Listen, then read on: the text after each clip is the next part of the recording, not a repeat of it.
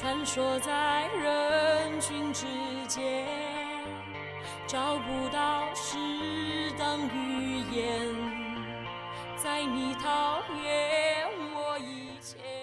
Hello，大家好，这里是寂静的塞尔提克，我是兔子，好久不见。之前也跟大家说过嘛，这个节目确实是会随着我的心情的更迭啊，当然其实不是单单是心情了，根据我个人的情况来更新的。呃，之前其实四期更的还挺，好像还挺挺准时的，隔个一两周都会更一期吧。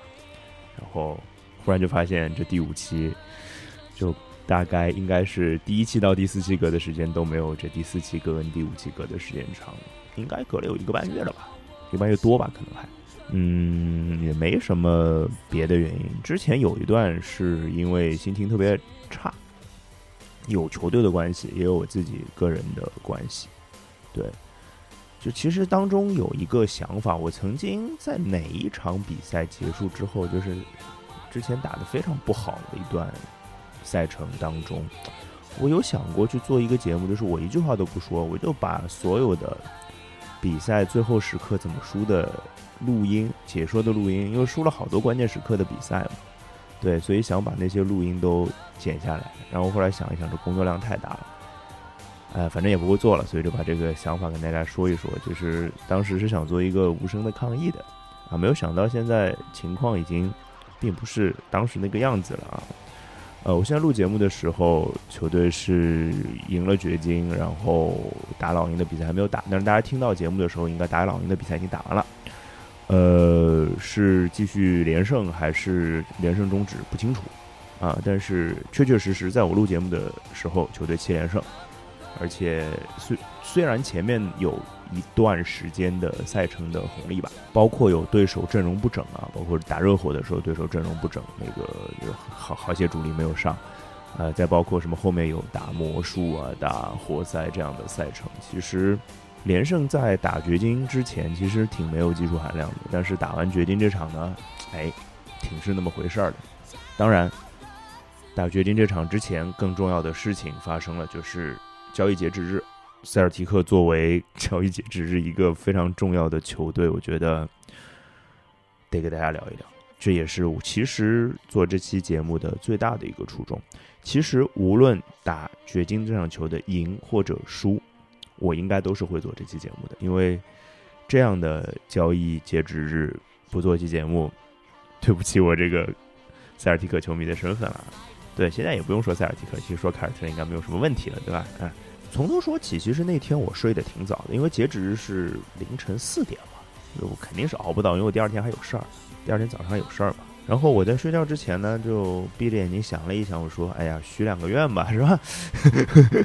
对我许啥愿呢？其实交易截止日当天是我的好朋友鲍老师的生日啊，确实当天晚上有看到他许愿，我也不知道他许的是什么愿望。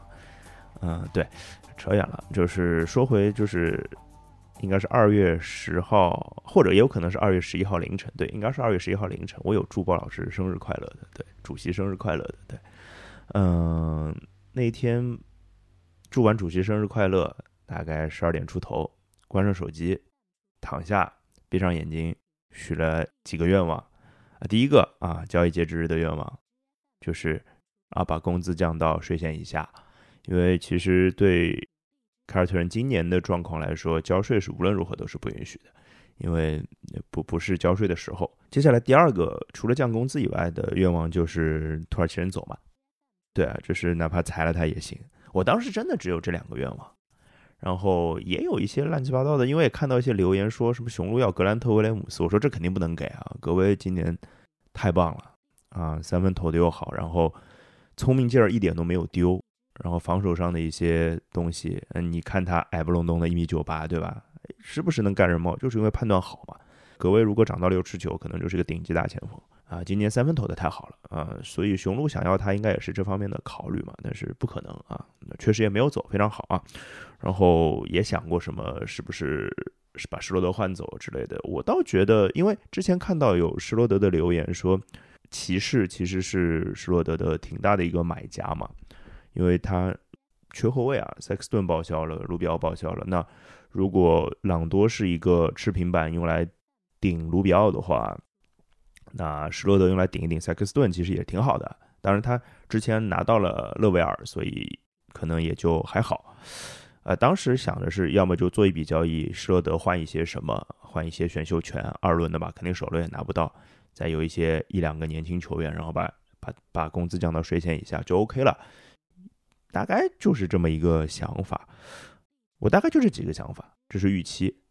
然后我其实睡觉的时候，睡前还刷了一眼推特，然后啥都没看到，然后就安心的睡了。想想事儿肯定是会发生的，但是其实应该就在我睡觉之后的大概半个小时、一个小时吧，就是就是凯尔特人就开始动了。第一笔交易就把工资给搞定了，就是把博尔博尔和多奇尔两个之前从掘金交易来的两个年轻球员吧，其实也是两个到期合同。加了一个二轮交易给了魔术，嗯，其实避税这件事儿并不困难，我相信我想到的事情，史蒂文斯一定是想得到的，然后也做得蛮清楚的。但是当时就会觉得，第一个不甘心就是，哎呀，同样是交易，对吧？多切尔其实是我很喜欢的球员。看台有一个选题没有做，其实是讲一些就是好球队里的小角色球员的。赛季初我就写完这个选题了，大概十一月份。就写完了这个选题，里面就写到皮杰多切尔的。对我觉得他是掘金很重要的一个球员啊，但是受伤了嘛，赛季报销了嘛。对，那本来想着是不是夏天可能可以考虑一下留着他的鸟权嘛，可以提前续约之类的。如果恢复的好的话，那好像也不加思索的就扔掉了。那为了避税没有问题啊，这这但是本来想的可能是是不是把那个土耳其人换走，然后贴个二轮出去，对吧？那不是一下子把处理到土耳其人和降工资这两件事情同时都做到了嘛？对吧？本来想着是这件事情，但是啊，没有想到后面还有那么多的事儿吧？现在转念一想，就是并不是说这些人换不出去，或者说并不是说这些人没有办法去什么降工资之类的，而是其实球队留着那些人是 留着后面交易要用的。啊，包括土耳其人，对吧？他其实也是在交易之中被送走的，所以这个事儿就很玄妙了。我本来觉得咱是个卖家球队，把工资清一清，然后施罗德卖一卖就收工了嘛，没想到突然就变成了买家球队。我后来半夜醒了一回，大概是两两三点吧，三点多吧，醒了那就看一眼手机嘛，看了看手机的时候就已经看到了德里克怀特的交易了。交易的细节是啊，约什理查德森。罗密欧·朗福德加上今年的首轮秀，加上二零二八年的首轮互换啊，就相当于四样东西加起来换了德里和怀特。我一个一个罗列一下，其实这笔交易当时是没有想那么多了，就交易看到哦，德里克怀特挺好的，然后合上手机接着睡啊。对，确实是就没想想多啊。德里克怀特是个我喜欢的球员吧？对，这个是确定的。但是也没有思考这个得失啊之类的，然后醒过来想一想，哎呀，约什理查德森真的是舍不得，真的是舍不得。今年将近百分之四十的三分球命中率，他三分命中率是全队第二嘛，第一是格兰特威廉姆斯嘛。然后我觉得，嗯，今年我们防守端表现那么出色，其实跟二叉的关系是非常大的。二叉是约什理查德森啊。呃，而且他在某一些比赛当中，在二二阵容当中是要承接起进攻的进攻的戏份的，尤其是的状态不太好的时候。二叉虽然你说没有一个进攻的杀招啊，但是他进攻会的招还挺多的，定点三分首先是好的，然后持球也能突一下子，然后还能持球投个中距离都可以，招挺多的。你也不知道哪门灵嘛，他突然就灵了哪一门，就能能帮助球队解决很多问题。对我觉得今年在二阵容里面，外线我觉得最靠谱的就是二叉，对他比施罗德靠谱，因为施罗德总总觉得还是类型不太适合，这待会儿再讲吧。对，呃，然后朗福德的话，我觉得，嗯，我是很喜欢朗福德，呃，但是。另外一方面就觉得，我觉得是球队对不起他。我的好朋友连续之前跟我聊过一句，就是在讲球队培养新秀这件事情上，他应该也不是他说的，是他那天听比尔·西蒙斯的博客说到的，说你老让年轻球员就站在底角，那这种球员养得出来吧了对呀，你看内史密斯，你看罗密欧朗福德，其实都是很有进攻天赋的球员。你让他站在底角，根本只能投投三分了，对吧？也没什么太大的意义啊。所以我觉得朗福德的走，对我来说是对。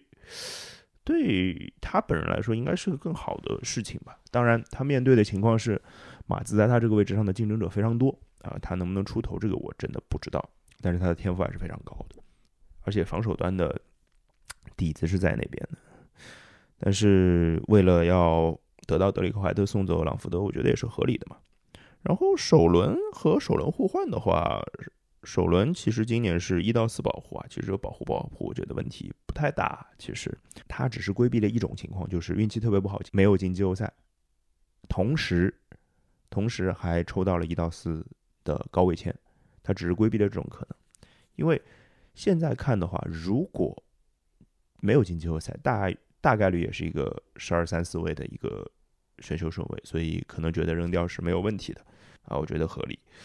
所以这个没什么好多说的。我唯一担心的是那个首轮互换，因为首轮互换首先六年之后，二零二八年，而且只是 top 一保护，也就是第一顺位保护，也就只有卡尔特拿到第一顺位才是不执行的。呃，六年之后会发生什么？不知道啊，说实话不知道。这个风险挺大的啊，风险挺大的。但是那天大老师跟我说，说宽慰我吧，可能是他说，哎呀，也就说说明你们。球队啊，凯尔特人对两个核心这一路成长是非常非常有信心的。我一想也是啦，但是我只是在担心一件事情，就是选秀权交换这件事情，凯尔特人是尝到过甜头的，对吧？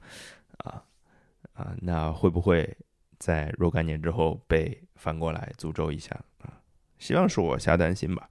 好，重点说一说德雷克怀特。首先说，付出那么多得到德雷克怀特。百分之一百是值得的啊！我相信看了打掘金比赛的同学们应该是非常非常有感受的啊！德里克怀特从来不是一个能场均拿三四十分的球员啊，不什么场均了，单场能拿三十四十分的球员，他整个职业生涯也没有做到过几次，说实话啊，除了那一年季后赛打掘金吧，打过一个三十六分，可能让大家印象很深，他从来不是这样的球员，对。但是他是凯尔特人非常非常需要的球员。凯尔特人整个球队最缺什么？我觉得就最缺 playmaker。playmaker 怎么翻译呢？就是就是组进攻组织者。对我觉得缺的是这个。塔图姆和杰伦布朗虽然都在努力做这件事情，而且他们在进攻当中的确是可以传出一些不错的球了啊，而且有在进步。但是他们内心里不是这样的球员，绝对不是。啊，他们起手是做挡拆发起人的时候效率并不高的，嗯，但是德里克怀特是一个这样的球员啊，这个事情非常非常的重要，他能把球给动起来，或者说分配起来，这是件很重要的事情。这件事情他比斯马特做的更出色，他比斯马特更像一个纯的一号位啊，虽然这两个人 size 其实都很大，都是将近一米九三、一米九五的样子啊，这是第一个啊，我就想一想上一个。凯尔特人球员做到能做到这件事情的人，像德里克怀特这个类型的球员是谁？我脑子里好像就是埃文特纳了啊！如果大家听到的话啊，我觉得特纳之后还有这样类型的球员可以给我补充。我脑子里就是特纳了，就很很像，这 size 很大，然后组织能力很强，个人进攻能力不是特别特别出色啊。其实德里克怀特比特纳三分球好像相对还好一点啊，出手也相对多一点，也相对准一点。但是特纳有一招，德里克怀特好像不太多，就是打背身。嗯，对，特纳是能打背身的。德里克怀特虽然他 size 很大了，但是他背身好像打的非常少啊，也是一个绝对是一个面框打的比较多的人。这是第一个，就是组织属性。第二个就是粘合剂属性啊，我这个听我的节目听我说的比较多的篮球的人，应该都知道我特别爱用粘合剂这个词。对。就是凯尔特人需要在双探花身边安排足够多的粘合积累的球员，霍福德是一个啊。其实斯马特也有一点点这么的属性，甚至罗伯特威威廉姆斯也有那么一点属性，就是他的传球能力都不差的。包括这笔交易里被送走的约什理查德森也有，但是这里克怀特的粘合技属性比他们所有人加起来可能都要多。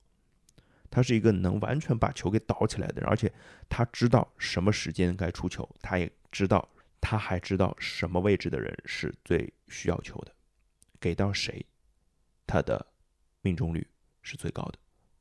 他完全知道这些事情。他是一个打球充满智慧的球员，这是第二个。第三个就是他的 size 和他的防守太重要了。呃，那天看金一墨。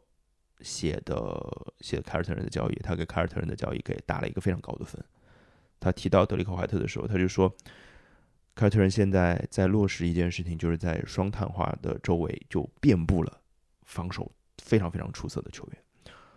嗯，是这样的。但是我觉得另外一个就是他没有提到的，我会补充的就是他在双碳化周围补充了很多同时具有防守属性和组织属性的人。其实。德里克·怀特、斯马特、霍福德、罗伯特·威廉姆斯，包括格兰特·威廉姆斯，其实都是这样的球员。对，嗯，其实打掘金第一场比赛大家都看到了，德里克·怀特在最后的第四节打满，然后出现在了最后的决胜阵容当中。呃，他应该第三节上场之后，应该就没有下去过，连打了十七到十八分钟吧，整个下半场。这是球队对他的信任，他也用他的行动回报了他的。球队对他的信任，啊，最后关键时刻那个二加一，虽然加罚没有进啊，那个进球是非常非常重要的，啊，而且他在场上让大家都有很踏实的感觉，包括他的一些防守细节，他的防守阅读，我印象很深。他有一个球，他出去延误，然后回回过来追到内线的巴顿，把那个球给防下来，应该是九十七比九十六的那个时候，对，印象很深。啊，这个是，嗯就是当最后时刻出现的是罗伯特威廉姆斯打中锋，双探花打锋线，然后斯马特和德里克怀特搭档后场的时候，我觉得这个阵容面对绝大部分球队的进攻都是一点都不虚的。罗伯特威廉姆斯单防约基奇，最后时刻应该是连着有两个约基奇单打他都没有打进。掘金这场比赛在最后的决胜时刻九十五平之后，除了来就是怎么讲开始犯规战术。的时候有运动战进球，之前应该都没有运动战进球，好像就罚球拿了两分，将近四分钟的时间，三分半钟的时间，所以球队的属性更明确了。而德里克怀特的到来，让这个球队的属性上又增加了一层厚度和能力上的加强。呃，怎么讲呢？就是二叉的离开，当然当然很很心疼。或者说很不舍得，因为二叉的三分投的好呀。但是现在有这样的感觉，就是有德里克怀特呢，别的东西还能补吧。当然，三分球是一个挺挺大的一个问题啊。就是说，现在因为施罗德也走了，所以其实球队的第八人这个位置现在上的是普利查德。普利查德三分是可以的啊，普利查德三分是可以的。但是我总觉得凯尔特人有一个诅咒，就是你哪怕是一个三分出色的球员。你在最初投若干个三分，被委以重任之后的前若干个三分，你是投不进的。普利查德这场也是，但是普利查德在这场比赛中投中了一个非常关键的三分球，那个三分球应该把比分追到了只差两分还是三分，我有点不记得了。而且是一个非常难的一个持球的三分球，而且是压哨出手。我希望这对普利查德来说是一个好的兆头。嗯，其实普利查德今年没有打过太多。强度非常大的比赛，就是他对这件事情是陌生的啊。现在球队给予给予他这个重任，我觉得他是可以做到的。就是普里查德是之前跟这个施罗德和约什里查德森可能是最不搭的一个后场搭档，因为那两个没有办法给他喂球，而德里克怀特可以，所以现在你就相当于把。如果说替补的外线的话，相当于是把施罗德加约什里查德森换成了德里克怀特加上普利查德。我觉得纯从能力上来讲，可能是有一点点下降的，纸面实力上来讲。但是我相信德里克怀特会让别的球员变得更好。我希望普利查德会变得更好，能把更多的出来的机会给打进。我希望是这样。嗯，然后最后说一点点跟泰斯有关的交易啊，确实是施罗德加上土耳其人加上布鲁诺费尔南多换了泰斯，没有打选优权。呃，就是这个交易，我觉得吧，首先施罗德的走肯定是要走的啊，因为确实留不下，因为夏天凯尔特人只能给一个七百万的合同，七百万多一点吧，大概，对，这是不可能的啊。本来觉得卖卖掉就算了嘛，我前面也提到了，没想到就是相当于做了一个另外一个方向的升级嘛，对，啊，土耳其人走，这这是意义重大啊，意义重大，我们终于可以提卡尔特人这四个字了啊。我在看台四百七许下的愿望也实现了，开心。那布鲁诺费尔南多的话，其实是一个，其实已经有点刮不出来的彩票了啊。但是反正火箭嘛，你就试试呗。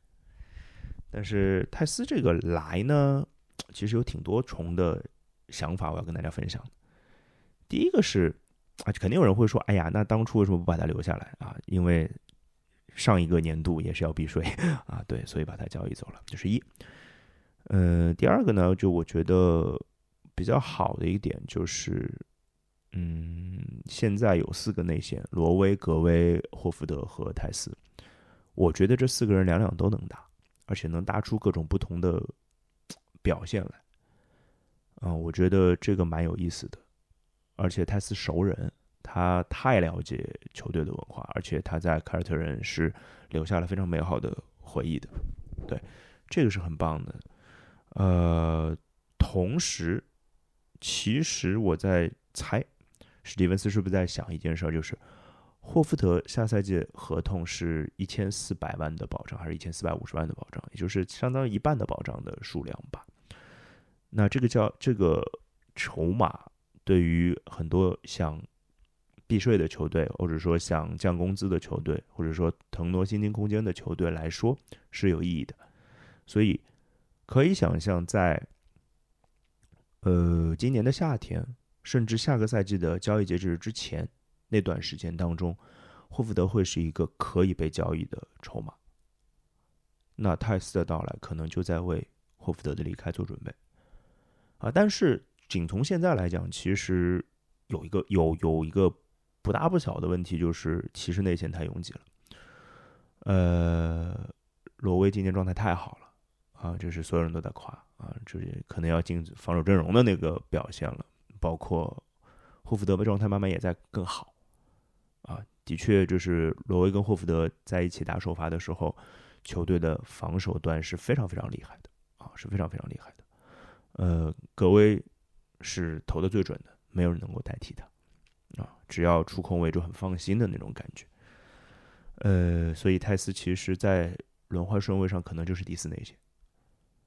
虽然球队会上两个内线啊，球队虽然会上两个内线，但是大家可以算一下时间，两个内线位置总共只有九十六分钟，我们四个人分，而且塔图姆最后会站在四号位的位置上，所以可能会有七到八分钟的时间还要被查图姆占掉，我都说少了，我觉得，啊，所以可能只有八十几分钟的时间，不到九十分钟的时间是给这四个人分的，所以这是会有问题的。啊，泰斯可能是会上来要忍受一场比赛只能打个位数的时间的情况，可能。当然，好处是我相信泰斯明白这一点。泰斯不是一个愿意争、愿意抢的球员，他一定会在他的上场时间表现出他的百分之一百。而且，泰斯的策应能力其实是非常非常出色的啊，他和整个球队的这个。怎么讲？化学反应也好啊，特别他跟双探花熟嘛，啊和斯马特也熟嘛，所以这件事情就很值得就是加分啊。对，霍福德回来了，对，然后泰斯回来了，很多人在说，哎，海沃德什么时候回来？海沃德回不来，这个合同太吓人。对对对对对，嗯，基本上这是交易截止日的情况啊。那接下来其实没没完啊，就是很多很多人可能觉得说。交易截止日结束了，那这个补强就结束 no no no no no，如果这件事情就这么老听的话呢，凯尔特人的状况还有点糟糕嘞，因为其实凯尔特人只有十个球员现在，啊，霍福德、罗威、塔图姆、杰伦布朗、斯马特五个首发，五个替补，只有五个替补啊，分别是泰斯、格威、内史密斯、普里查德、德里克怀特，只有十个人现在球队的名单上，所以我们还能。补上五个人的名额，啊，但是好像算工资的话，就是给四份底薪，我们能不交税，对，所以很可能我们是在给出能给出四份底薪。那这四份底薪会是什么样子？那我觉得很重要的一件事情就是买断市场。其实现在球队很明显的最缺的一个东西叫三分球啊。其实我刚刚也讲了，就约什查德森换成德里克怀特之后，球队三分球是直线直线下降的。我觉得我不太能指望内史密斯现在就能顶上来，嗯，觉得可能他要顶上来，可能赛季中早就有表现了。现在应该就是今年不是他的时间啊，毕竟他才二年级嘛，还行。明年再再给点时间吧，明年再练一练，夏天再练一练，配置还是很好的啊。包括普利查德，其实能不能表现出一些，嗯。现在是能给他机会的，能不能打出一些优异的表现？那更重要的其实就是买断市场。买断市场现在买断市场上还没什么人，说白了，啊，篮网裁了本布里，但本布里也不是以三分见长的，防守还不错了。对，所以我觉得基本上现在从买断市场的角度上来讲，呃，组织、防守、三分这三件事情当中，可能符合两件，这个人应该就是我们球队需要的。我大概是这样的感觉。嗯，呃，比如说我比较眼馋的目标，大家机器肯定是一个啦。对他三个事儿其实做的都还不错，防守相对差一点，但是啊，另外可能就是一个状态隐患的问题，今年没打嘛。但是，嗯，他是一个很聪明的球员，对。然后我挺眼馋那个，当然，当然德拉基奇也没有裁啊，现在还，而且裁了还要面对独行侠的竞争，因为东契奇毕竟在那边，挺难的可能。另外一个是加里哈里斯，我非常喜欢。我本身就挺喜欢加里哈里斯的，在他没有重伤之前，我觉得啥都会啊，对吧？他现在在魔术，然后魔术其实本来二三号位的人就不少啊，就可能留给他的位置不多。如果裁的话，可以抢一抢。他今天三分命中率回来了，将近百分之三十九啊，然后防守一定是出色的啊，这组织就不指望了。啊，他但他能运下球的，确实有运球能力的，所以加里哈里斯是一个我大概最眼馋的目标了。剩下的我们就看看呗。哎，今天说了好久啊，就是可能史上最长的塞尔提克了，因为可能也是开心吧，大家看到标题了对吧？呃，最后放一首歌，然后这歌其实又跟就是激进的塞尔提克有关系啊。这歌是《Sound of Silence》，就是其实很有名的那个 Simon Garfunkel 的歌。我最近在听以前的，就是音乐综艺节目的一些翻唱，然后这是深入人心第一季的一个翻唱，呃，歌手应该是李琦、鞠庸川和王晰，高中低三声部的一个三声部合唱。其实这个版本让我听得挺震撼的，本来原原曲就是一个很安静的版本，是那种安静当中蕴含力量的那种感觉。而这个翻唱版本彻底把力量打开了，特别到编曲的后面，有一种非常恢宏的感觉，就是沉默之后是要爆发的，啊，所以这首歌其实还蛮适合现在球队的状况的。有可能在某某些平台，这这期节目的歌是听不到的，因为这个版权可能可能有问题啊。我先打招呼，如果听不到，可以自己去网易云听一下这首歌，啊，搜那个《Sound of Silence》收入人心就可以了。对，好吧，今天就到这儿，拜拜。